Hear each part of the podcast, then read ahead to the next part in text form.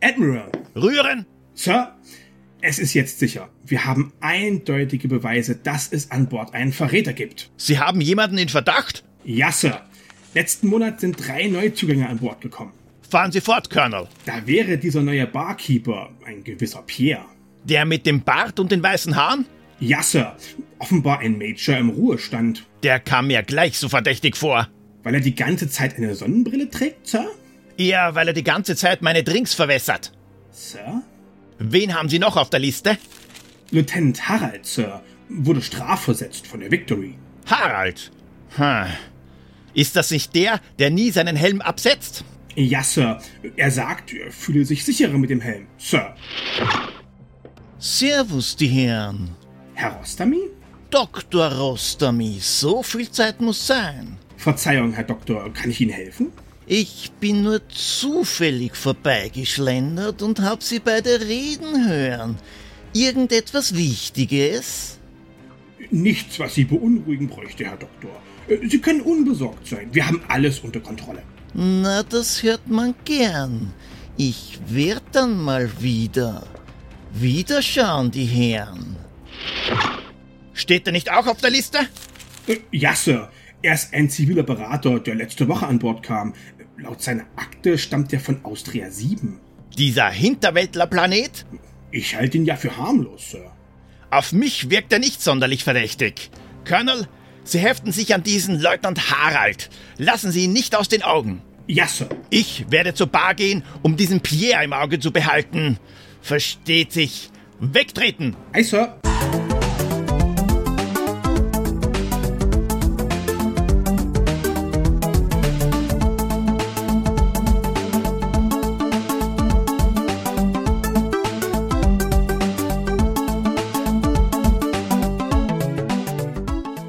Grüß euch die Madeln, Servus die Burm, willkommen an Bord der TCS Pixel Beschallung.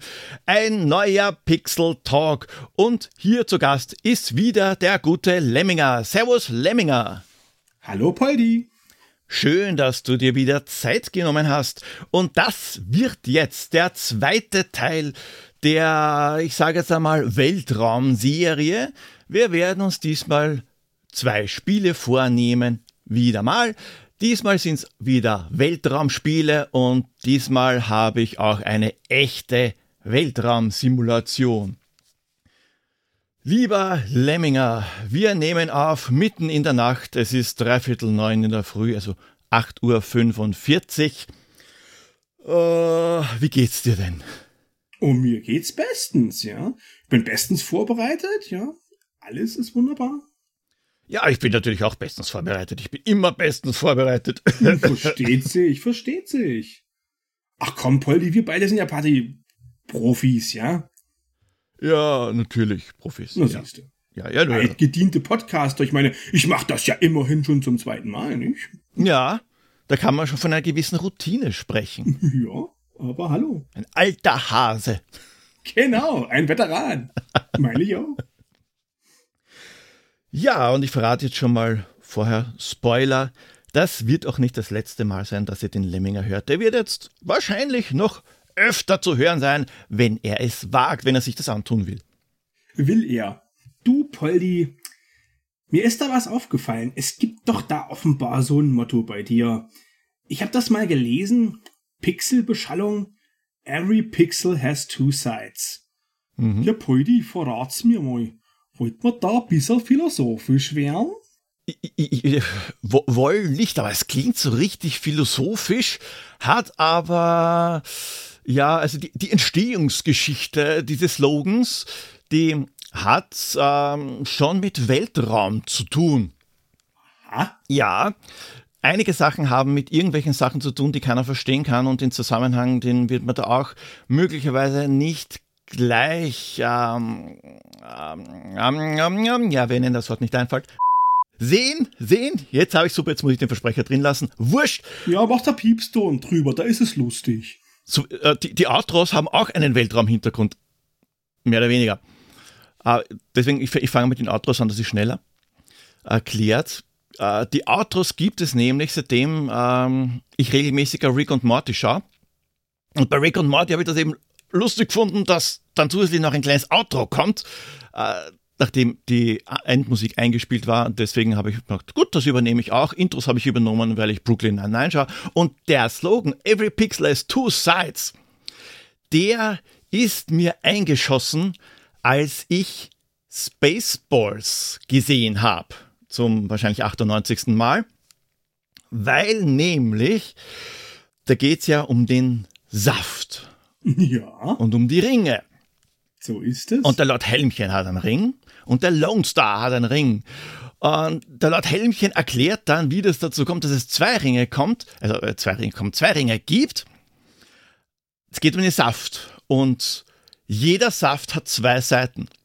Äh, Im, Im Englischen, every Schwarz has two sides. Und warum auch immer, ich kann es jetzt nicht mehr nachvollziehen, habe ich mir dann gedacht, hahaha, every pixel has two sides. Hat er ja eigentlich auch, weil Seiten hat er keine, ist ja zweidimensional. Also hat er eigentlich nur zwei Seiten, dieser Pixel. Also es ist schon irgendwie auch philosophisch. Aha. Ja, mit ein bisschen guten Willen. Ja, ja, mit viel guten Willen. Verstehen kann das keiner, vielleicht maximal, wenn er diesen Slogan kennt und dann Spaceball sieht und sich dann denkt, hahaha, das ist ja so ähnlich, aber wahrscheinlich auch dann nicht. Polly, ich versichere dir, jeder, und wirklich jeder, der diesen Podcast hört, hat auch Spaceballs gesehen. Ich bin mir auch ziemlich sicher, wahrscheinlich mindestens 90 Prozent. Ja, apropos Spaceballs, wir sind ja im Weltraum. Ach Gott, die Überleitung war scheiße. Wurscht, es geht um, um Weltraumspiele und letztes Mal hast du uns ja schon im Detail Wing Commander näher gebracht. So ist es. Und jetzt kann man sich natürlich überraschen lassen und es wird eine Mörderüberraschung sein. Was hast du uns dieses Mal denn mitgebracht? Oh, Polly, du wirst es niemals erraten. Noch irgendjemand sonst. Tja, lieber, lieber Polly. Alles, was so erfolgreich ist wie unser letzter Pixel Talk, braucht natürlich eine würdige Fortsetzung. Und die wollen wir euch natürlich nicht vorenthalten. Pixel Polly Productions presents Pixel Talk 2 Vengeance of Lemminger. Zunächst muss ich gleich mal gestehen, dass ich mich da letztes Mal vielleicht ein klein wenig verschätzt hatte, wie viel ich da tatsächlich vorbereiten sollte. Und deshalb wollte ich ja eigentlich gleich auch noch über Wing Commander 2 sprechen. Und wäre dann noch etwas Zeit gewesen, hätte ich auch gleich noch Privateer hinterhergeschoben. Da hatte ich mich wohl ein wenig überhoben. Tja, und deshalb sind's jetzt zwei Podcasts geworden. Äh, oder eigentlich sogar drei. Hm, dieses Mal wollte ich mich deshalb auch vornehm zurückhalten und meine gefürchtet epischen Monologe etwas kürzer gestalten. Aber dann habe ich mir gedacht, ah, scheiß drauf. Ich liebe diese Spiele und deshalb finde ich, sie haben einen ausufernden Monolog verdient. Sie sind es einfach wert, in allen Details besprochen zu werden. Ich habe das ja letztes Mal zum allerersten Mal gemacht. Man könnte sagen, ich habe meine Podcast-Jungfräulichkeit an Polly verloren. Dieses Mal bin ich ja praktisch schon ein Profi. Der Lieutenant Gorman des Pixel Podcasts. 38 simulierte und zwei Kampfeinsätze, die sind hier eingeschlossen.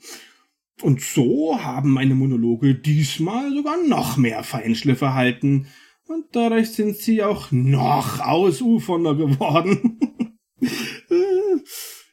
Aber es hilft ja nichts. Ihr habt euch das ja selber eingebrockt. Ihr habt die Verzichtsklausel unterschrieben und die Türen sind auch schon alle verriegelt. Es gibt also kein Entkommen. Und deshalb kommt ihr nun in den Genuss einer weiteren Ausgabe dieses wunderschönen wie praktischen Qualitätspodcasts, der die Haare pflegt und so leicht ist, dass er sogar in Milch schwimmt. Mit mir, Lemminger, dem Laberonkel mit den Endlosmonologen. Aber hä, gibt's es zu, ihr wollt's es doch auch.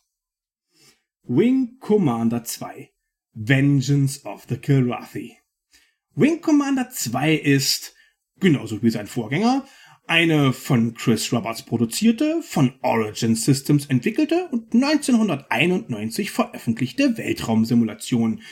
Ihr wisst schon, so wie The Last Eichhoff, äh, bekanntlich das prägende Spiel in dem Genre. Ich muss mich an der Stelle übrigens gleich mal selbst korrigieren. Ich hatte letztes Mal nämlich behauptet, das ausblendbare Cockpit in der Kilrati-Saga wäre das Ergebnis einer Fanmod.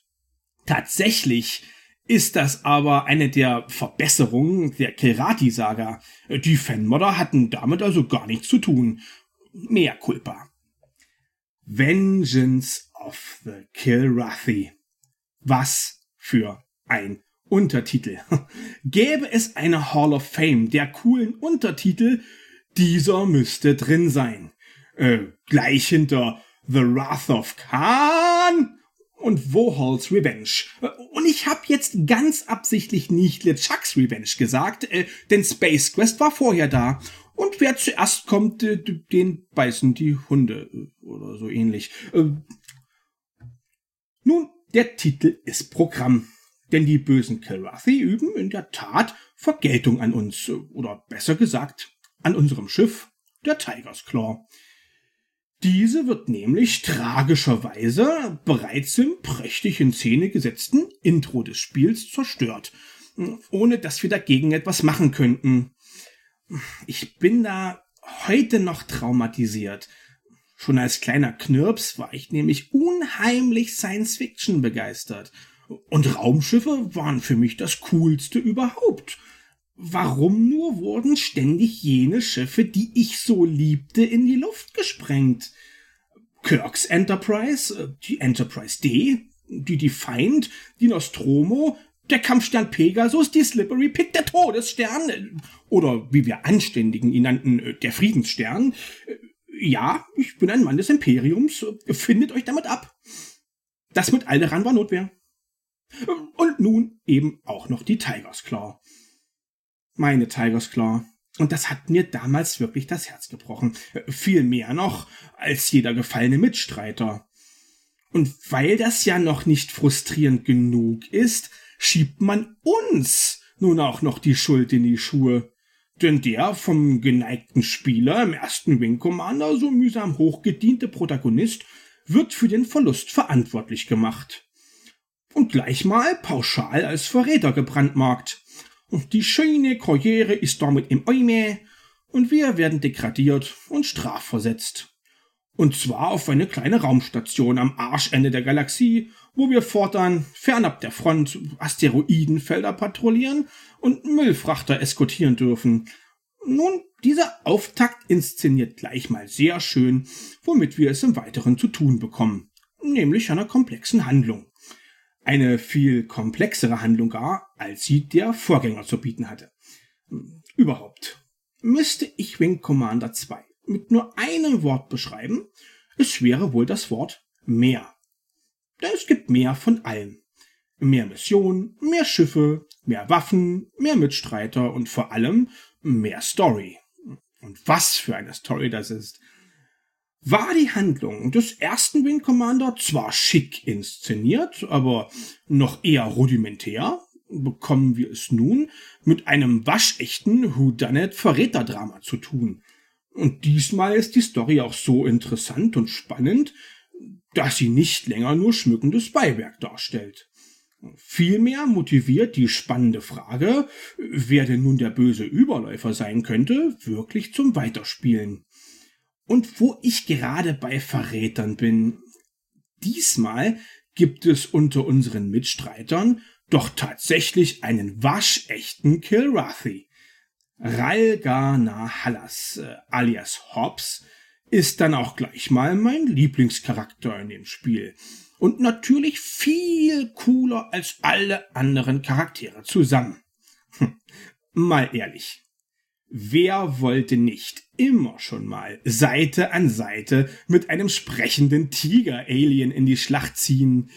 Hat da jemand was von He-Man und Granger gesagt? Zum Thema sprechend. Ja, im Gegensatz zum Vorgänger gibt es hier nun tatsächlich auch richtige Sprachausgabe. Und die kann sich durchaus hören lassen. Die Sprecher sind nämlich recht gut gewählt und erledigen ihren Job auch durchaus zufriedenstellend. Besonders haben es mir mal wieder die Kilrathi angetan. Diese klingen nämlich wunderbar düster, sinister und bedrohlich. Und das hilft wirklich ungemein bei der Stimmung. Wirkten die Katzenkrieger vorher doch eher putzig als bedrohlich. In den Genuss der Sprachausgabe kommen wir allerdings lediglich im Intro und den eigentlichen Missionen. In den Zwischensequenzen, die das Gros der Story tragen, bleiben die Charaktere leider auch weiterhin stumm. Allerdings, um damals überhaupt in den Genuss der besagten doch recht überschaubaren Sprachausgabe zu kommen, musste man das sogenannte Speech Pack erwerben. Das stand damals neben den beiden Add-ons in den Ladenregalen. Und wollte man es sein eigen nennen, zahlte man dann noch einmal ein nicht ganz unerhebliches Sümmchen. Dafür bekam man dann drei weitere Disketten mit ein paar Soundfiles drauf. Ja, Abzocke ist keine neue Erfindung. Nun, ich hatte es ja gerade erwähnt. Es gab auch dieses Mal wieder Missionsdisketten, doch wieder zwei in der Zahl. Diesmal hießen sie Special Operations. Und wie auch schon in Teil 1 gab es auch hier im Wesentlichen mehr vom gleichen. Allerdings äh, gab es diesmal auch jeweils ein neues Schiff zu fliegen. Wobei ich wohl noch anmerken sollte, dass es auch schon in den Secret Missions des Vorgängers ein zusätzliches Schiff zu steuern gab. Hm, dort durfte man nämlich in einigen Missionen eine Drowthy fliegen, äh, den wohl ikonischsten unter den Kilrathi-Jägern. Hm, das hatte ich letztes Mal leider unterschlagen. Ja, die Schiffe die sind ja die eigentlichen Stars in den Wing Commander Spielen. Und diesmal bekommen wir gleich fünf der schnittigen Raumer zugeteilt. Sieben sogar mit den Add-ons. Zunächst fliegen wir die Ferret. Die ist irrsinnig schnell und wendig, fast wie ein Rennwagen. Leider ist sie aber auch in etwa so, so gut gepanzert wie ein ebensolcher. Anschließend dürfen wir hinter das Steuer einer EP. Die ist auch wieder schnell und wendig, aber sogar noch zerbrechlicher als die Ferret. Dafür ist sie mit den brandneuen Particle Cannons ausgerüstet. Und die machen, ganz wie sich's gehört, auch ordentlich Aua. Und das sogar vor Distanz. Blöd nur, dass sie die Schiffsbatterien schneller leeren als der Poldi eine Flasche Sprite. Ein Wiedersehen mit der Rapier, dem letzten Relikt, äh, welches noch aus dem Vorgänger übrig ist, gibt es ebenfalls. Die sieht zwar inzwischen völlig anders aus, ist aber immer noch ein tolles Schiff. Und ehrlich gesagt gefällt mir das Design im zweiten Teil sogar besser. Auch das Design der Broadsword hat mich komplett abgeholt. Ein schwerer Bomber mit starken Schilden und dicker Panzerung. Der ist zwar eine lahme Ente, doch knacken seine Torpedos auch Großkampfschiffe und Raumstationen. Die zerstören wir diesmal nämlich stilecht durch Torpedieren statt durch beharrliches Draufhalten von hinten, wie noch im Vorgänger. Außerdem besitzt die Broadsword noch drei Gefechtstürme, die wir selbst bemannen können.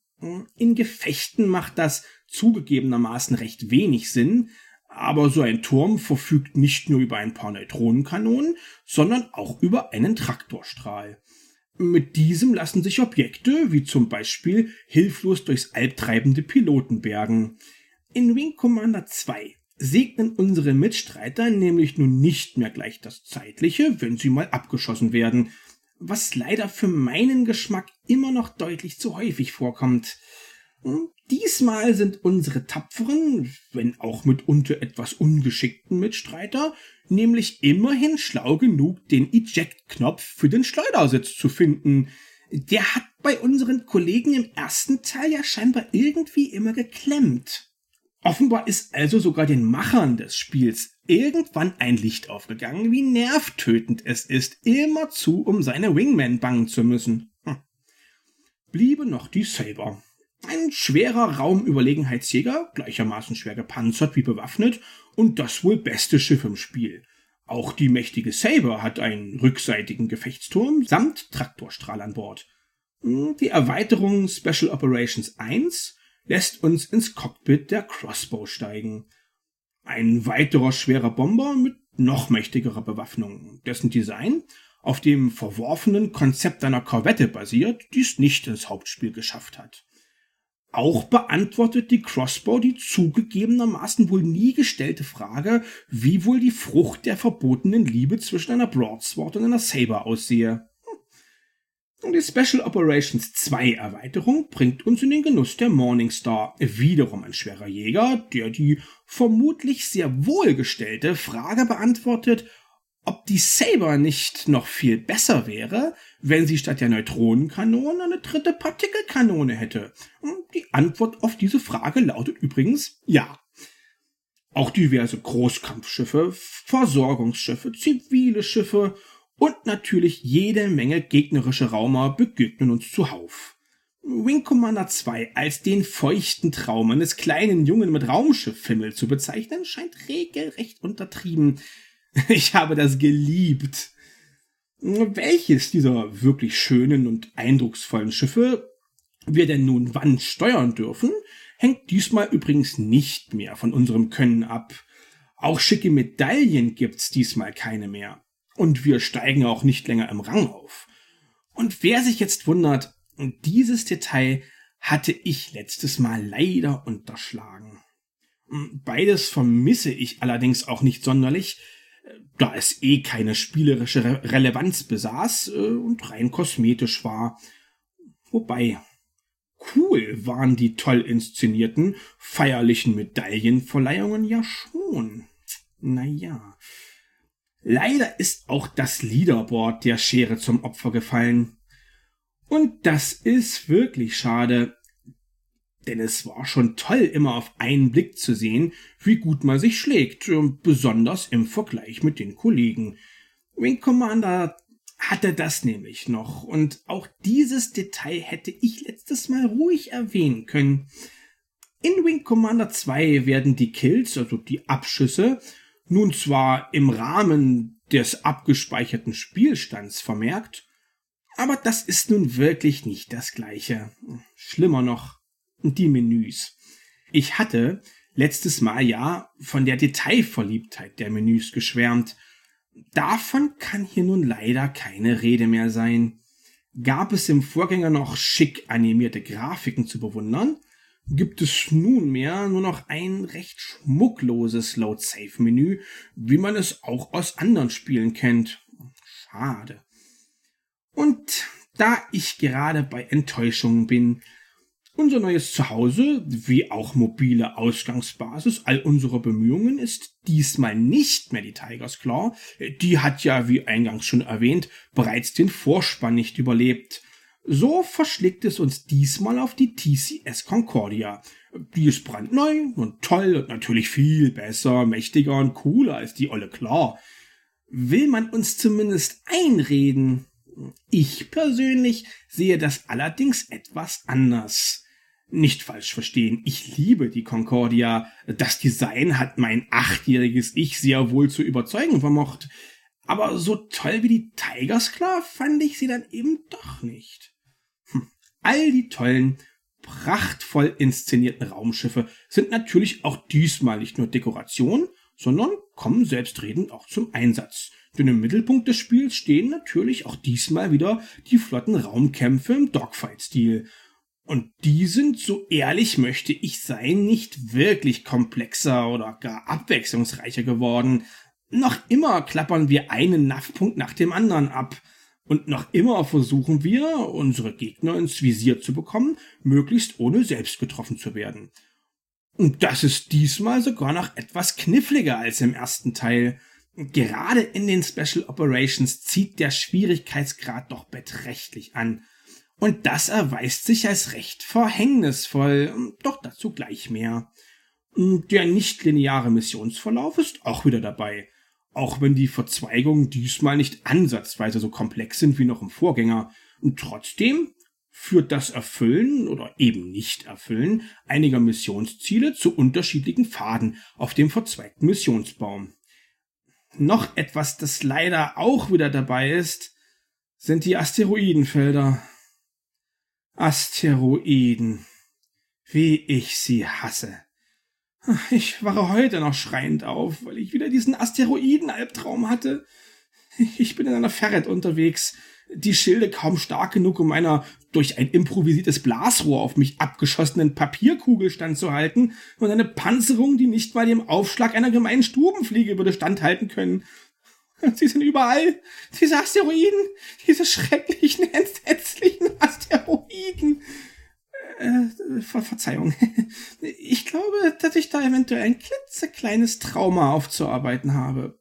Ein weiterer Aspekt, auf den ich noch eingehen möchte, ist der Look des Spiels. Ähm, eigentlich auf den Wing Commander Look generell. Äh, denn auch wenn wir uns vermeintlich im dreidimensionalen Weltraum befinden, bestehen doch sämtliche Objekte aus zweidimensionalen Sprites. Allerdings wirken diese erstaunlich plastisch und voluminös. Und das kommt nicht von ungefähr. Äh, die Art, wie diese Sprites entstanden sind, ist nämlich durchaus bemerkenswert. Die Sprites für die Raumschiffe in Wing Commander wurden nämlich mit einer damals absolut revolutionären Technik als irrsinnig aufwendige 3D-Modelle gerendert. Hm, dafür waren damals meines Wissens absurd teure Workstations nötig. Die Modelle waren dafür dann aber auch wahnsinnig detailreich. Und aus diesen dreidimensionalen Modellen hat man dann zweidimensionale Sprites gemacht. Und zwar aus vielen verschiedenen Perspektiven. Und genau das verleiht den Objekten in Wing Commander ihren besonderen Look. Und eine für einen 2D-Sprite außergewöhnliche Plastizität. Das war damals wirklich State of the Art. Und ich wüsste auch nicht, dass irgendjemand das vorher schon mal so gemacht hätte. In Wing Commander 2 sind nun sogar die Hintergrundgrafiken auf diese Weise entstanden. Die waren im Vorgänger noch handgezeichnet. Und genau das, in Kombination mit den außergewöhnlichen Designs und der ungewöhnlichen Farbwahl, erzeugt den für mich so faszinierenden Look des Spiels. Hm, ferner ist diese Technik auch die Grundlage für Wing Commanders bis dahin ungekannt filmhafte Inszenierung, die auch die späteren Serienteile prägen sollte. Ich möchte hier noch eine kleine Anekdote anbringen, Während der Entwicklung des ersten Wing Commander trat offenbar ein Fehler auf, der dazu führte, dass beim Beenden des Spiels eine Fehlermeldung ausgegeben wurde. Statt den Fehler nun aufwendig zu suchen und zu beseitigen, hat man einfach den Text der Fehlermeldung geändert. Und zwar zu Thank you for playing Wing Commander. ja, das hätte eigentlich in die letzte Folge gehört. Aber ich wollte das unbedingt noch erzählen. Allein schon, um den geneigten Hörer daran zu erinnern, dass es einmal eine Zeit gab, als sich die Spiele noch fürs gespielt werden bei uns bedankten. Was für Zeiten das noch waren. Gespielt habe ich Wing Commander 1 und 2 damals natürlich auf dem Rechner meiner Brüder. Wir hatten die beiden Spiele auch recht zeitnah, wenn nicht sogar gleichzeitig bekommen. Irgendwann im Jahr 1991 müsste das wohl gewesen sein. Und zwar, das wird euch, so ihr den letzten Pixel Talk gehört habt, jetzt sicher nicht überraschen, als illegale Kopie. Für mein achtjähriges Selbst waren diese Spiele eine Offenbarung. Ich hatte meinen Science-Fiction-Fimmel und meinen Raumschiff-Fetisch ja schon erwähnt. Entsprechend begeistert war ich von diesen Spielen. Weit gekommen bin ich allerdings nicht. Denn es waren für mich, ihr ahnt es schon, auch mal Spiele. Also Spiele, die ich auch mal spielen durfte. Und damit war natürlich kein Blumentopf zu gewinnen. Als ich dann 1995 meinen eigenen Rechner bekam, waren Wing Commander 1 und 2 bereits vorinstalliert. Mein Bruder fragte mich damals, welche Spiele ich denn auf dem Rechner haben wolle. Und meine heißgeliebten Wing Commanders waren dann natürlich an allererster Stelle. Von da an habe ich die beiden Spiele regelmäßig und ausufernd gespielt, auch durch, versteht sich, wieder und wieder. Ich bekam gar nicht genug. Auf meinen diversen Retro-Systemen waren die Wing Commander Titel natürlich auch stets vertreten. Ich glaube sogar noch nie einen PC besessen zu haben, auf dem nicht zu irgendeinem Zeitpunkt diverse Wing Commander Teile installiert waren. Als ich dann ab dem Jahr 2000 das Internet unsicher gemacht habe, was war da wohl das erste, was ich auf eBay ersteigert habe? Genau. Und so befinden sich nun Boxed Copies, also Vollversionen, in meiner Meinung nach wunderschönen Europap-Schachteln in meiner letztes Mal ja bereits erwähnten Sammlung. Und zwar in Mint Condition, also makellosem Zustand. Eines der Highlights meiner Sammlung, glücklicherweise ergattert, bevor die Preise absurde Ausmaße annahmen, versucht heutzutage nochmal ein Original Wing Commander in Mint Condition zu bekommen. Viel Glück. Eine kleine Ehrenerwähnung soll hier auch Wing Commander Academy zukommen. Das hatte ich damals auch recht ausgiebig gespielt. Dabei handelt es sich im Wesentlichen um einen Missionssimulator, den Origin hier als Vollpreisspiel vertrieben hat. Im ersten Wing Commander wird der noch ganz selbstverständlich Teil des Spiels, wenn auch in viel simplerer Form. Trotzdem hätte ich so etwas als Dreingabe zu Wing Commander 2 erwartet, also als Teil des Spiels. Tja, das glaubt aber auch nur, wer Origin nicht kennt. Aber gut, damals hat sich einfach alles, worauf der ikonische Wing Commander Schriftzug prangte, verkauft wie geschnitten Brot. Die Wing Commander Fans lechzten nach mehr und so hat Origin verkauft, was sich nur irgendwie in eine Pappschachtel stecken und mit Wing Commander beschriften ließ. Eine Story gibt es in Academy nicht, denn wir sind hier nun nicht etwa an der Front im Einsatz, sondern wie der Name des Spiels schon vermuten lässt, an einer Akademie. Und so sind alle Raumkämpfe auch nicht echt. Also noch weniger als sowieso schon, sondern simuliert. Lieutenant Gormand lässt grüßen. Wir sitzen also am Computer und spielen einen Raumkadetten, der wiederum in einem Simulator sitzt. Also ich kann mir gar nicht vorstellen, warum das kein Erfolg war. Wir können uns nun zwar flexibel unsere Einsätze selbst zusammenzimmern, und zwar aus Unmassen von Schiffen, Raumbasen, Minenfeldern, Gekröse und Zeug. Aber warum wir das überhaupt wollen sollten, das hat man sich bei Origin wohl nicht gefragt so ganz ohne Story mangelt es halt doch sehr an Motivation. Und die Wraith, das neue Schiff, das Academy mitbringt, äh, die restlichen sind uns ja schon aus Wing Commander 2 geläufig, macht den Kohl dann auch nicht fett. Bimbus. Wing Commander 2 lässt sich auch heute noch spielen, wenn auch leider eher schlechter als recht. Auch hier gibt es eine DOS-Version, die man einfach bei GOG kaufen kann. Und die Windows-Version ist der Kilrathi-Saga. Leider muss ich aber berichten, dass keine der beiden Versionen heute noch sonderlich viel Spaß macht. Das Spiel selbst ist dabei so grandios wie und je, aber die DOS-Box-Version von Wing Commander 1 war ja noch einigermaßen spielbar, wenigstens am Anfang. Bei Wing Commander 2 ist das leider nicht der Fall. Die erratischen Geschwindigkeitsschwankungen, die auch schon die DOS-Version des Vorgängers plagten, machen den zweiten Teil leider sogar völlig unspielbar. Und zwar schon ab der ersten Mission. Wie man es so bis zu den Addons schaffen wollte. Leider ist auch die Windows-Version des Spiels nicht viel besser dran. Die leidet zwar nicht an schwankender Geschwindigkeit, ruckelt dafür aber übelst. Und die Zwischensequenzen laufen viel zu schnell ab. Auch das Intro scheint gekürzt worden zu sein, was ich mir so gar nicht erklären kann, ist doch gerade der zweite Teil so storylastig. Hm. Konnte man im Intro der DOS-Version noch entsetzt den Verlust der Tigers mit ansehen, fehlt diese Sequenz bei der Windows-Version des Spiels. Auch ist in beiden Versionen der Sound komplett kaputt. Die Sprachsamples der Speech Pack brechen mitten im Satz einfach ab. Und die dynamische Musik des Spiels, die für die Stimmung unerlässlich ist, nicht ohne Grund stand eine Soundkarte bei den Systemanforderungen, stottert unbrauchbar vor sich hin. In diesem Zustand kann ich folglich leider keine der beiden Versionen empfehlen. Und das ist ein Jammer. Denn Wing Commander 2 macht auch heute noch ganz genauso viel Spaß wie damals.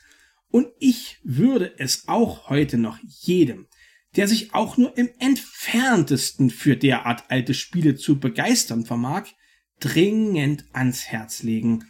Nur braucht man eben leider, um Wing Commander 2 heute noch in der Qualität genießen zu können, der es sich seinerzeit einmal präsentiert hat, ein passendes Retro-System. Und das hat natürlich verständlicherweise nicht jeder. Und so muss ich meinen epischen Monolog nun leider mit trauriger Ernüchterung beenden.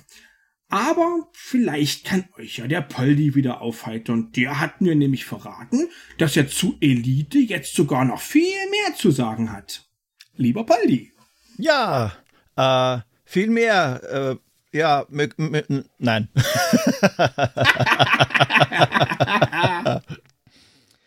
ja, meine Aufzeichnungen zu Elite, also meine, mein, mein Spickzettel, der hält sich in Grenzen. Man könnte ja eigentlich über Elite wirklich genauso lang sprechen.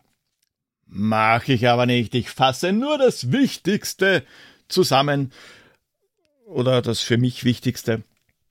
Und ja, bei den Recherchen da bin ich auch auf Sachen gestoßen, die, die mir so damals nicht bewusst waren, weil ich möglicherweise keine Anleitung hatte.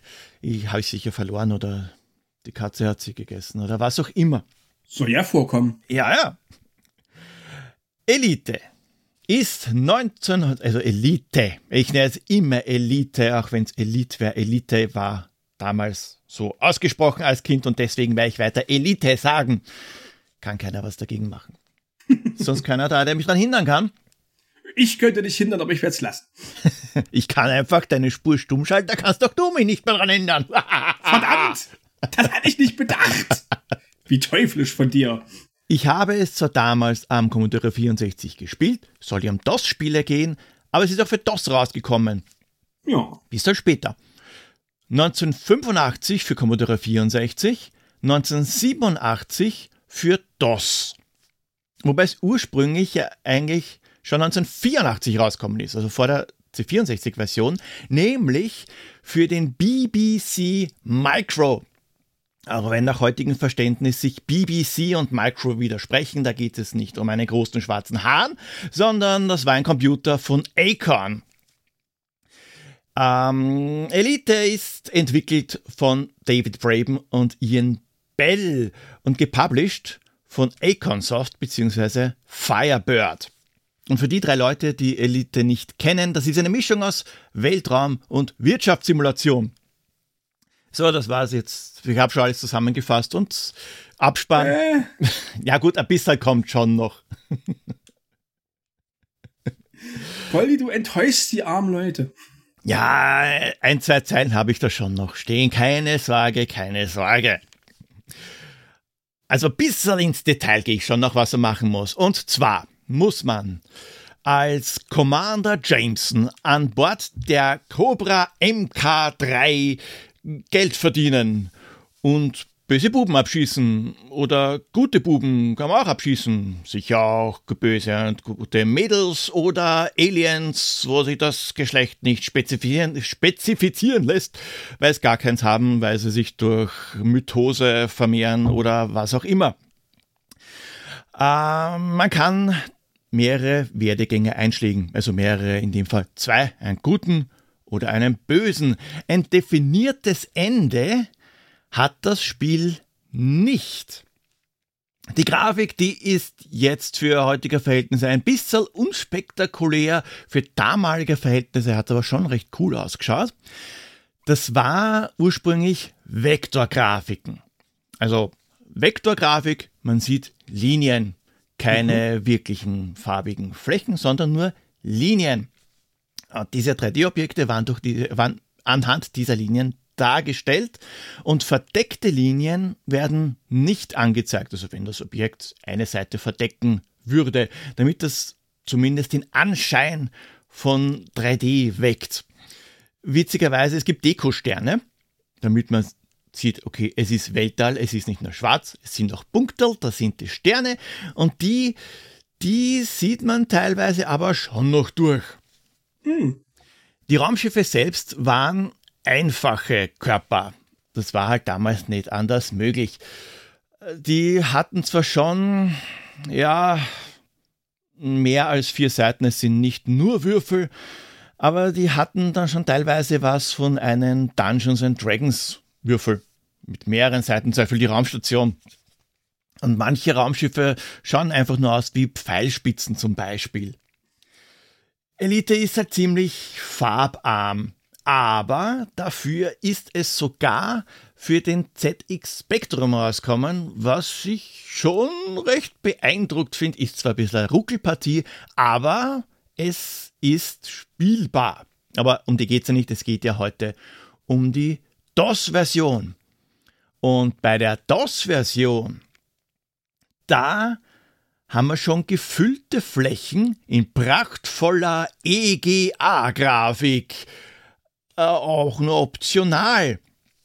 Weil es wird nämlich darauf hingewiesen, dass man, also im Spiel, wenn man startet, kann man den aktivieren oder auch nicht. Da wird hingewiesen, dass man den Shader nur aktivieren soll, wenn man einen schnellen Rechner, wie zum Beispiel einen 286er mit 6 MHz hat. Und bei Elite Plus, das ist ein bisschen später rausgekommen, 1991, da waren das dann sogar echte Polygone. Also eine wirkliche 3D-Grafik und nicht nur gefaked. Dafür, wenn man bedenkt, wann Elite rausgekommen ist, ist es riesig. Also wirklich riesig. Es gibt acht Galaxien zu erforschen mit insgesamt 256 Planeten. Und die kann man Open World-like erkunden, sofern man genug Treibstoff hat, weil wenn der Treibstoff ausgeht, hat man ein bisschen ein Problem. Es gibt also viele Sterne, viele Planeten und auf keinen einzigen der Planeten kann man landen. Und was sie auch nicht haben, die Planeten, ist Gravitation. Da kann man einfach vorbeifliegen. Ist vollkommen wurscht. Landen kann man in Raumstationen. Das sage ich jetzt absichtlich in Raumstationen. Man landet nämlich nicht außen drauf. Man muss reinfliegen. Und das kann schon recht frustrierend sein. Also ich weiß ja nicht, welcher Arsch von Konstrukteur gedacht hat. Es ist eine wirklich gute, spitzenmäßige Idee dass die Eingangsschleuse ein rotierender Schlitz ist. Also der Schlitz selber rotiert nicht, der ist schon ein Schlitz, aber die ganze Raumstation, die rotiert ja wegen Gravitation simulieren und so. Da muss man also die Rotation des Raumschiffs anpassen und das Ganze genau anfliegen, damit man nicht dran zerschellt. Oder man schaltet den Docking-Computer ein, sofern man einen hat, den muss man nämlich erst nachrüsten und kann währenddessen den Donauwalzer zuhören, der herumdudelt, was so nebenbei die einzige Musik im Spiel ist, neben der Titelmusik, und manche Systeme haben nicht einmal das. Was auch beeindruckend ist bei Elite, ist die Anleitung. Die Anleitung, die umfasst ganze 64 Seiten, also das ist ein schönes Buch und die ist unheimlich detailliert mit vielen, vielen, vielen Informationen, die man fürs Spiel nicht wirklich braucht, aber die einen so richtig in, in, in Weltraumstimmung bringen. Da ist schon allein unser Schiff, die Cobra MK3, im Detail beschrieben, mit solchen Sachen wie wie die Wohneinheit und die Hygieneeinheit aussieht im Schiff. Braucht kein Schwein fürs Spiel selbst, aber ist recht cool, dass man sich da die Mühe gemacht hat und wirklich auf alles eingegangen ist. Es werden, äh, es wird beschrieben, was für Arten Planeten es gibt. Es gibt äh, Planeten mit Diktatoren, es gibt Anarchien und da verhält, verhalten sich die Anwohner, sage ich jetzt einmal anders. Und auch die Schiffe, die drumherum kreisen, bei Planeten mit einem, mit einem, einer ja, Anarchie. Dankeschön. Es ist Bitte. immer noch früh, es ist, es ist halb zehn, es ist nicht mehr früh, okay? Ach, Polly, wo ich gerade dabei bin, dich zu Schulmeistern, äh, das spricht sich übrigens Cobra Mark 3 und nicht etwa MK3. Bitte in der Anleitung steht MK3. Ja, da steht drin, aber man spricht, das man spricht das eigentlich Mark, weißt du? Ja, aber das, das ist wie, wie, im, wie im Ersten Weltkrieg, da hießen die Panzer auch Mark 1, Mark 2, Mark 3. Aber das DMK, MK, das ist, ja. das ist die Abkürzung für Mark. Ich wollte es nur mal gesagt haben. Okay. Man sagt ja bei, äh, bei LT sagt man auch nicht der Herr LT Harald, man sagt ja Lieutenant Harald, verstehst du? Verstehst du?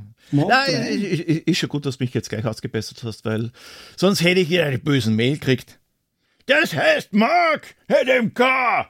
Ja, übrigens, unsere Schilder heißen, also unsere Schilder sind Ziemann Deflection Shields. Habe ich auch nicht gewusst. Habe ich jetzt gerade live nachgelesen.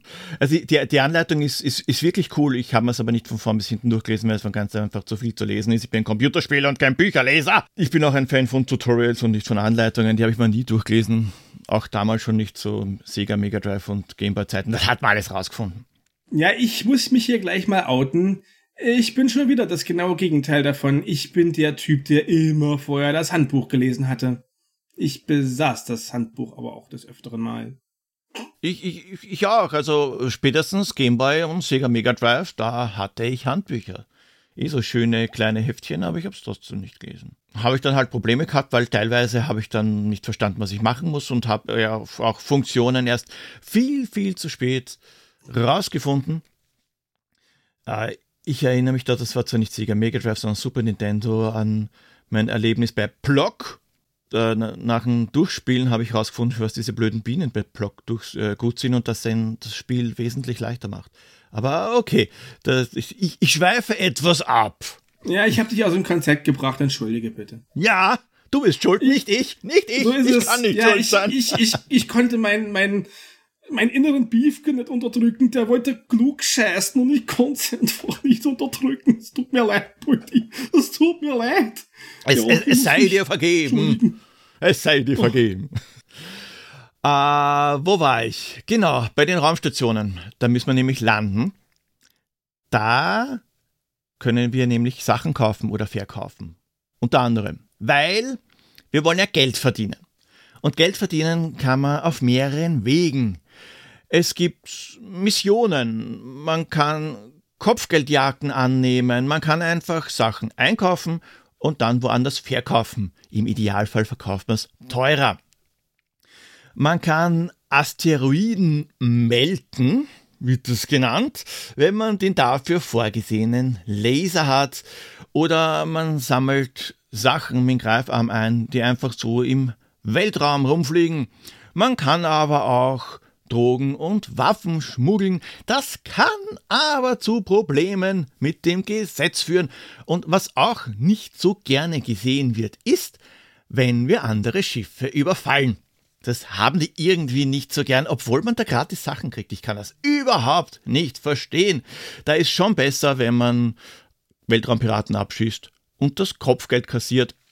Das Problem dabei ist, da wird man nicht nachher beschossen, weil, man, weil es eben kein unschuldiges Schiff ist. Man wird ja schon vorher beschossen, weil irgendwie hat er was dagegen. Beides, also beide Wege, haben Einfluss auf unsere Kriminalakte und Reputation. Also für die Kriminalakte ist es nicht wirklich ideal, wenn man Drogen oder Waffen schmuggelt oder überfällt. Es ist irgendwie blöd. Nachvollziehbar.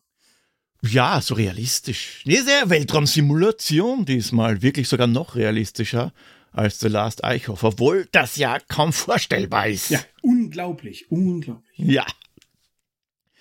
Ja, und so verdient man halt Geld. Und mit zunehmendem Reichtum kann man sich dann auch bessere Ausrüstung kaufen.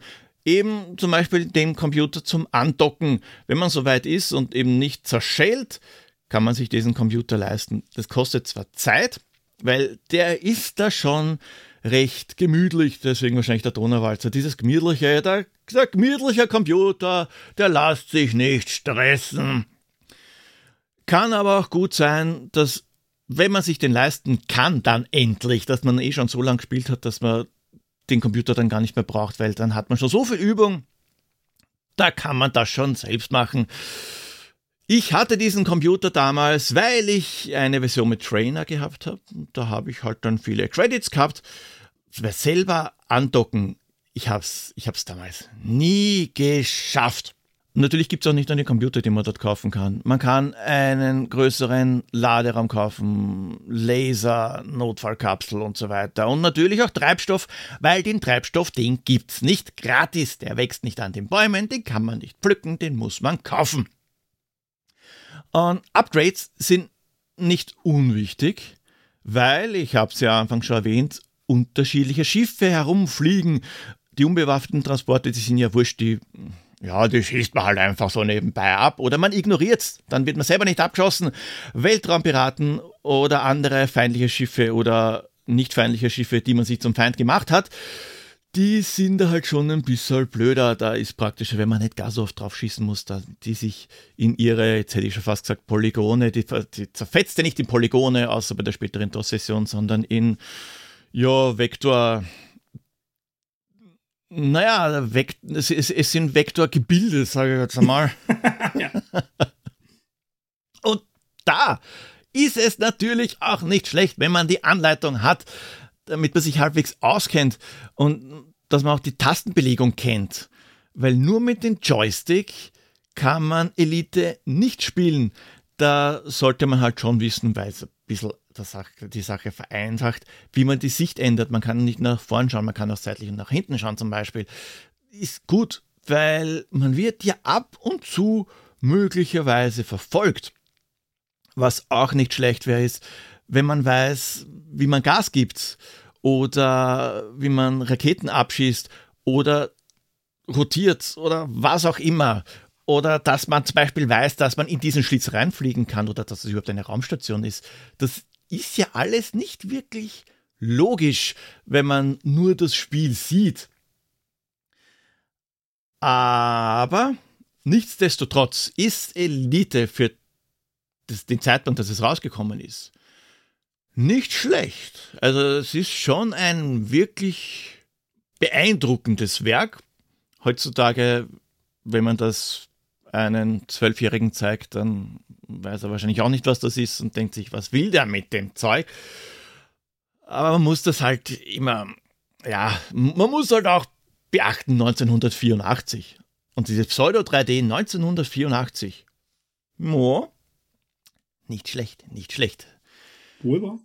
Es sind natürlich auch Fortsetzungen gekommen. Das Elite Plus, die aufgefräste Version mit besserer Grafik, die sehe ich jetzt nicht als Fortsetzung, das ist eher ein Upgrade. Und ich werde auch nicht wirklich viele Worte über die Fortsetzungen verlieren, weil um die geht es ja nicht, das ist nur ein Teil, der heute besprochen wird. Aber es gab Elite 2, es gab Frontier First Encounter und das neueste Elite Dangerous mit diversen Add-ons. Und da muss ich zu meiner Schande gestehen, ich habe es noch nicht gespielt. Hast das du zufälligerweise schon mal angespielt? Ja, leider habe auch ich das nicht. Gut, ich habe jetzt schon gedacht, du sagst, ja, leider habe ich es gespielt. Das wäre schlecht für Spiel gewesen. Nein, ähm, in der Tat Elite ist nun leider für mich so eine Bildungslücke. Eines dieser Spiele, die ich immer schon mal spielen wollte, aber leider ist es doch irgendwie nie dazu gekommen. Jedoch, ich hatte ja letztes Mal erwähnt, dass ich auch einen Amiga 500 mein eigen nenne. Und für eben diesen hatte ich mir Frontier Elite 2 besorgt. Hattest du ja gerade eben erwähnt, dass es das gibt, ja. Mhm. Und zwar auf eBay, ganz ordentlich und 112 Prozent legal. Schließlich war ich äh, da ja auch schon strafmündig. Äh, äh, als Boxed-Vollversion in einer von diesen wunderbaren, schicken Pappschachteln. Das habe ich dann natürlich auch gespielt. Äh, allerdings nur ein paar wenige Stunden lang. Leider hat mich das Spiel nicht wirklich überzeugen können. Zu überfrachtet und Unübersichtliches das hat. So sperrig die Menüs, zu ausufernd die Details. So gibt es da zum Beispiel eine Taste zum Ausfahren des Landefahrwerks. Okay, das ist schon ziemlich cool, dass sie daran gedacht haben. Aber ist das wirklich nötig? Weißt du, in Private hier brauchte ich zum Landen nur auf 3500 Klicks heranzufliegen. Den Rest macht das Spiel ganz automatisch. Und zwar völlig ohne einen Landecomputer. Und auch bei der Grafik konnte mich Frontier nicht wirklich überzeugen. Naja, es ist ja auch ein Amiga-Spiel. Und da hakt es dann auch bei mir und die Elite. Denn ich habe nie wirklich eine Antwort gefunden auf die Frage, warum sollte ich nicht stattdessen Privateer spielen? Tja, Und das ist jetzt der Punkt, an dem mein noch viel ausufernderer Privateer-Monolog beginnen würde. Aber dann würde dieser eh schon ausufernde Podcast halt sogar noch länger werden als ein ja auch schon rekordverdächtiger Vorgänger. Die Hälfte von euch ist ja sicher eh schon eingeschlafen oder an Langeweile gestorben. Hm. Ja, außerdem ist Opa Poldi sicher eh müde und will zurück ins Heim. Oder? Mm, mm, ja, ja, ja. Ja. Mittagsschlaf. Um 9.37 Uhr wird's Zeit. Bin ja schon seit 4 Uhr wach, damit ich rechtzeitig beim Bäcker bin. Und wehe, er sperrt zwei Minuten später auf. genau so habe ich mir das vorgestellt. Ah. Ja, und leider, leider, ich habe äh, das neueste Elite auch nicht gespielt. Äh, ja, auch die ganzen diversen X-Spiele sind bisher an mir vorbeigegangen. Auch das Bildungslücken bei mir. Bildungslücken, Bildungslücken. Ja. Aber wie bereits gesagt, über Privateer kann ich einen endlosen Monolog halten und werde es gerne auch tun. Allerdings würde das sicherlich diesen Podcast einfach mal sprengen. Und das müssen wir ja nicht machen. Na, na, nein mach mal den dritten Teil. Ist ja überhaupt kein Problem. Das ist praktisch immer Stoff für eine neue Folge. Es gibt ja auch genug alte Spiele und auch genug Weltraumspiele, die ich nicht kenne, aber dafür du, das passt schon. Und fürs nächste Mal werde ich auch wieder was vorbereiten. Vielleicht sogar diesmal ausführlicher, dass ich an deinen Endlosmonolog mit einem zweiten naja, sagen wir mal, halbendlosen Monolog anknüpfe. Das können dann die Leute aufdrehen am 1. Januar und der endet nachher vielleicht kurz vor Weihnachten. Schauen wir mal. Mutmaßlich. Wobei das dann erst übernächstes Jahr wäre, weil wir brauchen ja Zeit aufzunehmen. Oh. Lieber Poldi, ich habe dir allerdings noch mal einen kleinen äh, Bonus-Content vorbereitet. Du hattest ja beim letzten Podcast erwähnt, äh, äh, dass du da so einen gewissen Tastaturvorfall hattest, äh, bei dem du die Idee hattest, dir eine schmutzige Tastatur mit deinen bloßen Fingern zu säubern. Was ja meines Wissens nicht nur die Tastatur nicht überlebt hat, sondern, glaube ich, auch der Tastaturcontroller oder so. Ja, ich habe damals, damals hab ich, war ich fest der Meinung, dass das eine gute Idee ist. Bis ich es gemacht habe, dann habe ich gesehen, das war eine schlechte Idee. So lernt man dazu. Hm. Nun, ich hätte da auch einen kleinen Tastaturvorfall zu melden. Hm, du machst dir ja normalerweise die Mühe und warnst unsere lieben Zuhörer davor, sich nicht betrügen oder verarschen oder bescheißen zu lassen, nicht wahr? Hm, ich möchte auch mal äh, die Zuhörer davor warnen. Ich habe da neulich leider einen Fehlkauf getätigt oder besser gesagt, ich habe mich übers Ohr hauen lassen. Ich wollte mir nämlich nach langer Zeit mal wieder eine neue Tastatur kaufen. Und zwar nicht irgendeine, sondern ich hatte da schon ein paar spezielle Vorstellungen. Eine mechanische sollte es sein, und zwar mit taktilen Schaltern. Äh, bei Cherry sind das die braunen. Eine Tastenbeleuchtung wollte ich auch. Das ist praktisch, da ich auch mal in weniger gut ausgeleuchteter Umgebung arbeite. Auch sollte sie natürlich ein deutsches Layout haben. Und einen Lautstärkeregler sollte sie auch noch haben. Den finde ich ungemein praktisch und würde nicht mehr darauf verzichten wollen.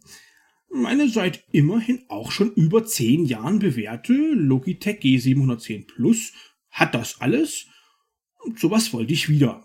Eigentlich wollte ich mir deshalb eine G815 zulegen. Das ist der Nachfolger des Nachfolgers des Nachfolgers. Naja, zehn Jahre halt. Aber da Weihnachten naht, ist plötzlich der Preis nach oben geschossen und zwar um satte 30 Euro. Inzwischen ist der Preis sogar noch weiter gestiegen. Und verarschen lasse ich mich nicht. Außerdem haben einige der Rezensionen mich auch an der Qualität der Tastatur zweifeln lassen. Offenbar ist es gang und gäbe, dass sich die Lackierung der Tastenkappen ablöst, was die Beschriftung unlesbar macht. Das kann schon mal vorkommen, nichts hält ewig, aber hier schien das schon nach wenigen Monaten loszugehen. So habe ich nach einem anderen Modell gesucht. Fündig geworden bin ich bei der Asus TFU Gaming K1. Diese schien all das zu bieten, was ich hatte haben wollen. Also habe ich sie mir bestellt. Und wurde ernüchtert. Beworben wurde diese Tastatur mit, ich zitiere, taktilen Switches. Ganz ausdrücklich. Weil mich der vermeintlich günstige Preis von etwa 45 Euro doch etwas misstrauisch machte, habe ich dann sogar extra noch auf der Website von Asus nachgeschaut. Und auch dort wurde die Tastatur ganz ausdrücklich als mechanisch beworben und es wurde auf taktile Switches verwiesen. Was ich nun aber bekommen habe, war eine billige Rubberdome-Tastatur. Aus wirklich billigstem Plastik. Und eine Rubberdome hat keine Switches, die taktil sein könnten. Das ist ein Etikettenschwindel und zwar ein ganz dreister. Lasst mich kurz erklären, wie so eine mechanische Tastatur funktioniert. Nun, wenn man so eine Taste drückt, dann wird ein elektrischer Kontakt hergestellt, der die Taste auslöst. Was die Taste dann wieder hochdrückt, ist bei einem elektromechanischen Schalter ein Federmechanismus. Und der, der kann linear, taktil oder clicky sein oder irgendwas dazwischen. Nun, es handelt sich also um einen elektromechanischen Schalter. Genau das macht eine mechanische Tastatur aus. Äh, bei einer Rubberdome-Tastatur wird beim Drücken der Taste ebenfalls ein elektrischer Kontakt hergestellt, was hier die Taste aber wieder hochdrückt, ist ein kleiner Gummiknubbel. Ja, ein Gummiknubbel. Und was soll denn bitte an diesem taktil sein? Nein, das ist kein Switch. Switch auf Deutsch Schalter. Und taktil ist da auch nichts. Leute, ich kann euch nur warnen. Ich habe mich auf Amazon mal umgeschaut und mir angeguckt, was es da noch so für Tastaturen gibt. Und da wird erstaunlich häufig billigster Rubberdome-Mist mit irgendwelchen Switches, mit Taktil und was weiß ich nicht noch alles beworben. Und Leute, das ist Etikettenschwindel. Lasst euch nicht verscheißern. Guckt bitte genau hin, was ihr euch da bestellt. Und wenn ihr euch nicht sicher seid, was ihr da wirklich bekommen habt, dann macht euch mal die Mühe und zieht einfach mal so eine Tastenkappe ab. Die lassen sich nämlich durchaus abziehen. Mit ein bisschen Fingerspitzengefühl und wenn man keine Gewalt einsetzt, dann kann man so eine Tastenkappe auch durchaus mal abziehen und sich dann genau angucken, was darunter ist. Und dann könntet ihr ja vielleicht bei Google mal nachgucken, wie so mechanische Schalter eigentlich aussehen und ob ihr die auch wirklich bekommen habt oder ob man euch verarschen wollte mit billigstem Rubberdaum-Plastikmist, den ihr dann zu völlig überteuerten Preisen kauft. Und wisst ihr, ich will mich gar nicht als äh, Rubberdome-Hasser outen. Das bin ich nämlich gar nicht. Ich finde, Rubberdome-Tastaturen haben auch ihre Vorzüge. Aber 45 Euro für eine Rubberdome ist eine Frechheit. Also guckt genau hin, was ihr euch kauft. So eine Rubberdome ist vielleicht 15 oder 20 Euro wert mehr. Ganz gewiss nicht. Ja. Meine Warnung an alle Zuhörer. Gratis und Freihaus von eurem lieben Technik-Onkel Lemminger der sich hier mal wieder als Technik-Nerd geartet hat. Ja, sorry. ich wollte es ja mal erwähnt haben. Ja, so tief bin ich in die Welt der Tastatur noch nie eingetaucht. Sie muss schreiben, mit der muss ich schreiben können, halbwegs einen guten Anschlag haben, aber ansonsten ist ja, wahrscheinlich ist, ist mir nur wurscht, wie die Technik drinnen ist, solange es funktioniert und weil ich noch keine gute Tastatur hatte. Das Einzige, was mich einmal wahnsinnig gemacht hat, war, äh, die Tastatur meines HP-Notebooks, mhm. weil die nicht beleuchtet ist. Und zusätzlich hat irgendjemand bei HP gedacht, es ist eine Spitzenidee, äh, eine silberne Tastatur zu machen und die dunkelgrau zu beschriften. Mhm. Das ist ideal. Ja. Sieht man super. Das ist genauso idiotisch wie mein Herd, also mein Backofen. Mhm. Der hat silberne Knöpfe und die sind auch dunkelgrau bedruckt, also Ober- und Unterhitze, Heißluft und so weiter. Und dadurch, dass drüber gleich die Arbeitsplatte ist, macht das auch noch einen Schatten. Ich hasse dieses Teil. Boah. Ja, aber ansonsten muss meine Tastatur nur leuchten. Und war es mir aufgefallen, es gibt nicht wirklich viele Tastaturen, die nur leuchten. Überall diese bunten Regenbogenfarben mit Farbwechsel, der sich teilweise nicht einmal abschalten lässt. Ich will nur sehen, was ich tippe, wenn es ein bisschen dunkel ist. Und weiß ist dann ideal. Es muss nicht rosa sein oder blau oder grün. Aber das bekommt man nirgends, außer vielleicht so ein Geld, das ich nicht zahlen will. Ja, dazu kann ich noch mal kurz anmerken. Das war ja nicht mal das einzige Problem mit dieser Tastatur, die ich selbstredend gleich wieder zurückgeschickt habe. Also wie gesagt, verarschen lasse ich mich nicht. Es ist ja sogar noch schlimmer. Bei diesem Ding war die Tastaturbeleuchtung auch noch eine einzige Katastrophe. Denn die Beschriftung der Tasten, äh, da waren nur die unteren vier Fünftel beleuchtet. Und das war Anthrazitfarben. Die Beschriftung konnte man ohne Beleuchtung praktisch gar nicht lesen. Und weil von der Beleuchtung die oberen vier, äh, die oberen, das obere Fünftel fehlte, äh, sah zum Beispiel das Ö genau wie das O aus. Ich meine, okay, ich weiß ja, wo das Ö ist, aber das ist doch. Gibt es denn bei Asus um Himmels Willen äh, keine Qualitätskontrolle? So, sowas geht doch nicht. Also, selbst wenn ich nicht beschissen worden wäre, ich hätte das Ding eh wieder zurückgeschickt. Stattdessen habe ich mir dann eine Tastatur gekauft. Ich glaube, ich darf sie mal verraten. Ähm, ein No-Name-Produkt von Kouri mit zwei O. Keine Ahnung, ob ich das jetzt richtig ausgesprochen habe. Und da habe ich äh, dank des Black Friday Sales doch tatsächlich eine wirklich mechanische bekommen. Und zwar billiger als die Asus. Für plus 36 Euro gab es eine richtige mechanische Tastatur mit echten taktilen Schaltern mit einer richtig gut gemachten Beleuchtung und sogar dem von mir so heiß gewünschten äh, Lautstärkeregler. Äh, nur die deutsche Tastaturbelegung, die war leider nicht so richtig deutsch. Also, naja, die deutschen Buchstaben und, und Sonderzeichen waren halt nur draufgedruckt und dann nicht beleuchtet, was dem ganzen Prinzip einer beleuchteten Tastatur so ein bisschen zuwiderläuft. Aber ich habe mir gleich mal einen Satz deutscher Tastenkappen bestellt und werde die Tastatur dann mal entsprechend aufrüsten. Und bei 36 Euro, da kannst du nichts sagen. Na, na, da kann man, da kann man wenig falsch machen. Mhm. Also es ist wirklich kompletter, nicht benutzbarer Schrott. ich weiß gar nicht, was für eine Tastatur ich jetzt draußen habe, weil ich habe zwei äh, PC-Plätze, da wandert der PC immer hin und her. Und draußen die beleuchtete Tastatur, die ist mehr oder weniger fix, die trage ich nicht herum. Ich, eine Razer, glaube ich, keine Ahnung, irgendwas um 50 hm. Euro. Aber sie, sie ist okay und sie ist auch kabelgebunden. Ich wollte unbedingt eine kabelgebundene, weil ich nicht her her herumfingern wollte mit Akkus oder mit Batterien oder mit, irgend, äh, mit irgendwelchen Unterbrechungen. Da bin ich ein gebranntes Kind von den verdammten Mac Mini und dem Bluetooth-Problem, was dieser Dreck hat. Und für meinen zweiten Auf für meinen Aufnahmeort, den eigentlich aufnehmen, das tue ich ja im Schlafzimmer, habe ich eine Logitech K400R. Hm. Die hat eine Dongle.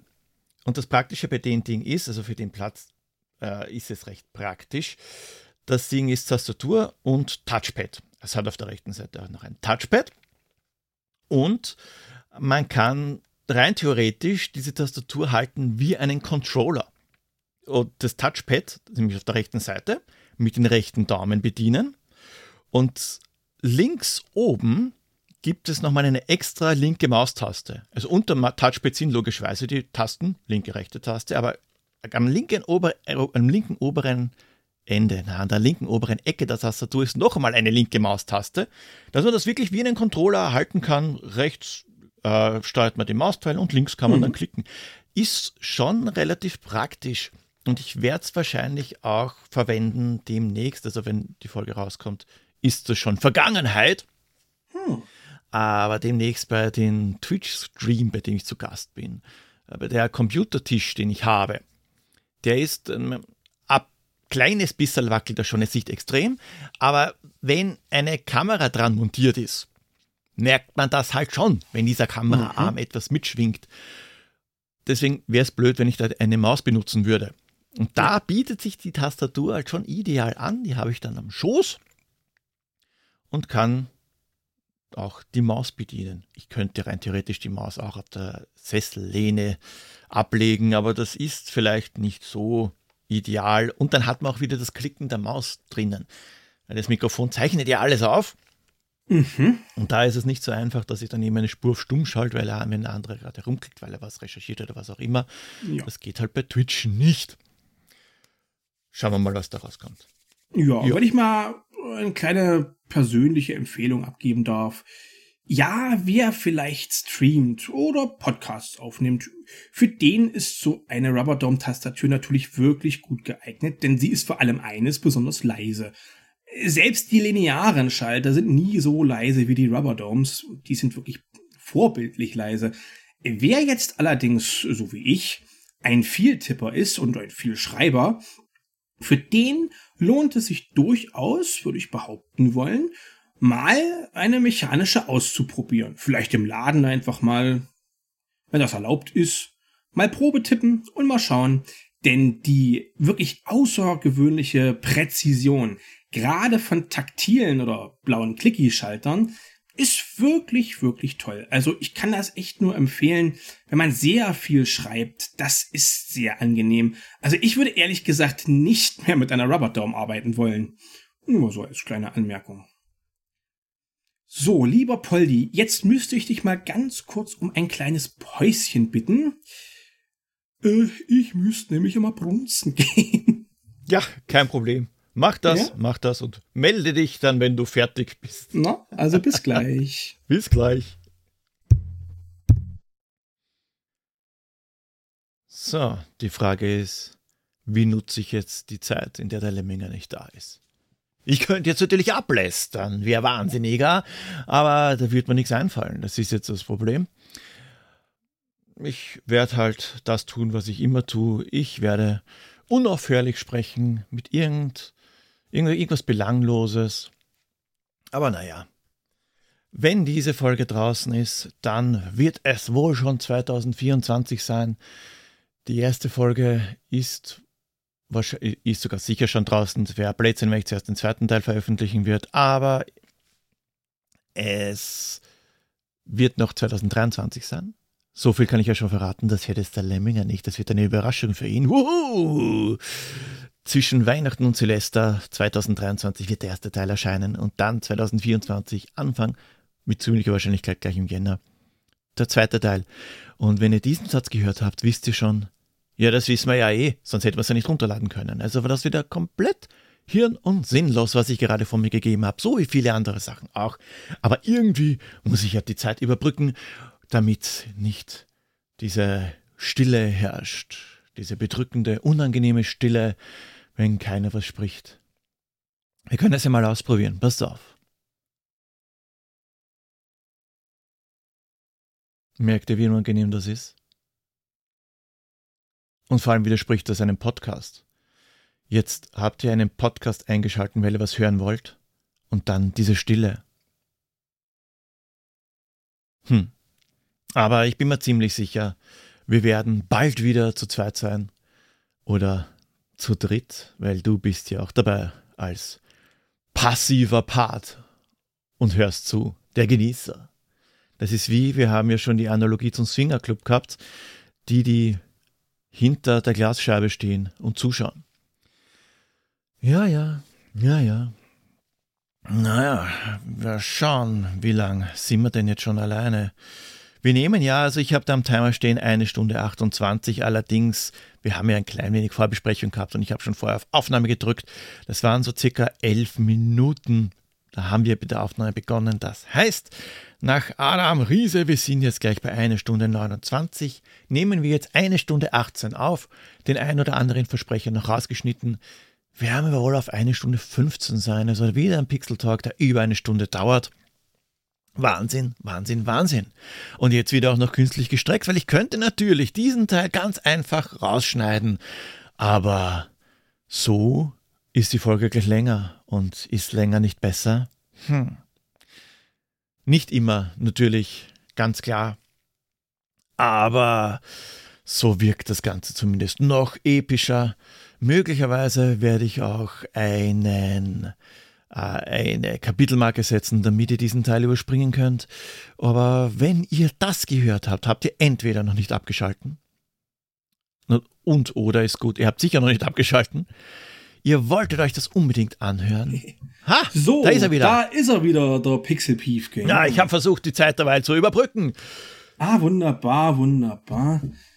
Doch, du schnellst das einfach raus. Ja, das habe ich mir auch gedacht. Aber gedacht, nein, nein, nein, das lassen wir drinnen. Vielleicht ja, piep ja, ich, ich das Brunzen raus. Schauen wir mal. ich dachte das, na ja, das klingt so schön österreichisch, oder? Sagt sie eigentlich ein Brunzen? Sagt sie das? Naja, das, also, es hat sich schon eher das Pinkeln oder Pissen eingebürgert. Früher hat man nur Brunzen gesagt. Schiffen, also diese üblichen. Ist dir das mal aufgefallen? Im deutschsprachigen Raum, wenn du da von Süden nach Norden gehst, da hast du so Begrifflichkeiten, ja, so ganz unten hast du das Brunzen, ja. Bisschen weiter oben kommt dann irgendwie sowas wie Schiffen, dann später kommt dann irgendwann mal so ein, so ein Pissen, dann so ein Pinkeln und dann so ein Pieseln. Irgendwie klingt das, als würde die Öffnung immer kleiner werden, oder? Ja. Ist dir das mal aufgefallen? ja. Ja, bei uns gibt es Brunzen, bei uns gibt es auch Soachen. Ich frage mich jetzt nicht, was, was das wirklich heißen würde. Seichen. Das gibt es auch im Deutschen. Also im Hochdeutschen. Also im Beef Chinesisch, so muss wie sie. Ja, ja, ja, wir Beefkes, wir sagen auch mal Seichen, ja. Ja, aber man sagt dann einfach austreten. ja, das wäre die höfliche Form. Und ich merke auch gerade, irgendwie haben wir hier ganz seltsamen Content plötzlich. Ja. Ja, wir sind, wir, wir sind von Elite, nein, nicht Elite, mit denen haben wir gar nicht angefangen. Wir sind von Wing Commander 2 zum Brunzen gekommen. Ja, so ist das halt. Bei uns wird Niveau kleingeschrieben. Ja, Brunz Commander 2, wunderbar. Ja. Das, das muss ich googeln, ob es das gibt. Wenn nicht, das muss es geben, das muss programmiert werden. Ja, das müssten dann notfalls wir machen. Tja, ich kann nicht programmieren. Es gibt zwar genug, äh, genug Programme, die ihnen das abnehmen. Und da ist es auch, naja, rein theoretisch gibt es auch, ein, wie, wie, man, wie man vielleicht so einen kleinen Plattformer Jump'n'Run als Bruns Commander machen könnte. Aber da gibt es ja den Pixel-Plattformer, Pocket-Plattformer, Entschuldigung. Den habe ich ja schon ein paar Spiele gemacht, das ist recht einfach. Aber wie kann man aus dem Bruns Commander machen? Ah. Oh Gott, was haben wir hier für Ideen? Ja, die besten, die besten. Mit Abstand.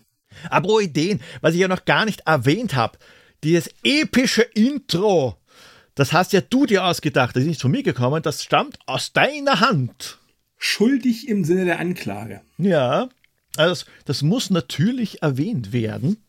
Da bin nicht ich schuld. Nein, ich habe es nicht ausgedacht, da war ich nicht so kreativ, sondern das war der gute Lemminger. So sieht's aus. Ehre, wem Ehre gebührt. Ja. Und ein Intro, nein, ach Gott, ein Outro gibt's natürlich auch dazu. Intro hat's ja schon gegeben. Ach Gott, mein Hirn ist schon jetzt ganz. Ach ja, lieber Lemminger, ich würde vorschlagen, bevor wir uns noch weiter verpinkeln, bringen wir es zu einem Ende. Ist vielleicht besser. Es war mir ein Volksfest, es hat mich gefreut. Vielen Dank fürs Dasein. Ja, mich hat es ebenfalls sehr, sehr gefreut und wir hatten ja auch wieder unendlich viel Spaß hier. Oh ja. Es ist viel lustiger als alleine sprechen. Nicht wahr? Ja, ich habe über die Pixel Talks allgemein jetzt eher, eher, eher, eher, schleifen lassen. Keine Ahnung warum, aber. Gut, ich habe schon Ahnung warum, aber das, das es, es, es, es wird dann zu ich kann nicht schon von einer Folge von zu Silvester sprechen. Weil diese Folge wird erst im Jänner rauskommen. Zuerst kommt dann noch der Teil 1 und so. Wurscht. Ihr kennt die Gründe dann schon. Aufgrund des Silvester-Updates, das ich ja schon veröffentlicht habe, das muss ich noch schreiben, äh, was das ich schon veröffentlicht habe, ja. Gut. Äh, es, es, dass es, du meinst, dass du veröffentlichen wirst. Genau, dass ich schon, dass ich, dass ich ver, veröffent, ver, veröffentlicht. Ver, nein, aus, jetzt reicht's. Es, es, es hat mich gefreut. Bis ja, zum nächsten auch. Mal. Es wird noch einen Teil geben.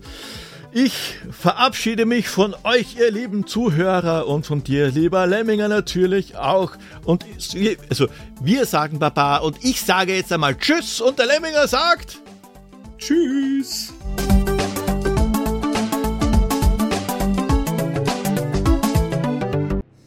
Jetzt packen Sie endlich aus, Lieutenant. Nachdem sich Major Pierre heldenhaft für die Konföderation geopfert hat, bleiben nur noch Sie als möglicher Überläufer. Das, das ist doch Unsinn. Bei meiner Katzenhaarallergie würde ich doch niemals mit Katzenaliens kollaborieren. Na, verdammt, das klingt plausibel. Was war das? Der Schildgenerator. Wir sind wehrlos. Rostami! Rostami!